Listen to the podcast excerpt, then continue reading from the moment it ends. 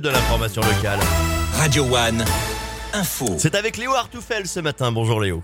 Bonjour Eric, bonjour à tous. À la une ce matin, les Restos du Cœur donnent le coup d'envoi de leur campagne d'hiver aujourd'hui. 38 ans après sa création par Coluche, l'association fait face cette année à un afflux record de demandes.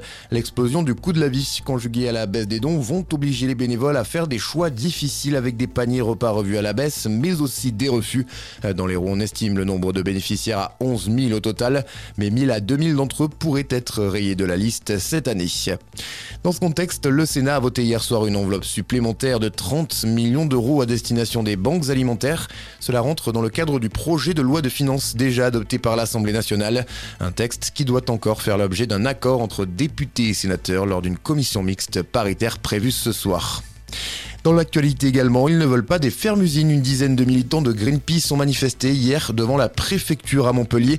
Ils portaient des masques d'animaux pour dénoncer la responsabilité de l'État dans l'essor de l'élevage industriel en France. Ils réclament un moratoire national sur les projets en cours, notamment sur les agrandissements d'usines. Une réunion particulière hier soir à 7. Quatre élus d'opposition ont organisé un conseil municipal alternatif. Il était ouvert au public pour dénoncer le manque de débat démocratique de la part de l'équipe municipale.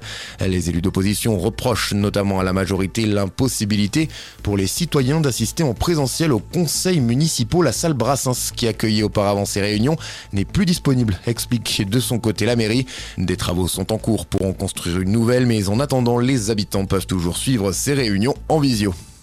Valérie Lemercier sera la présidente de la 49e édition des Césars. L'actrice et réalisatrice avait été maîtresse de cérémonie à trois reprises.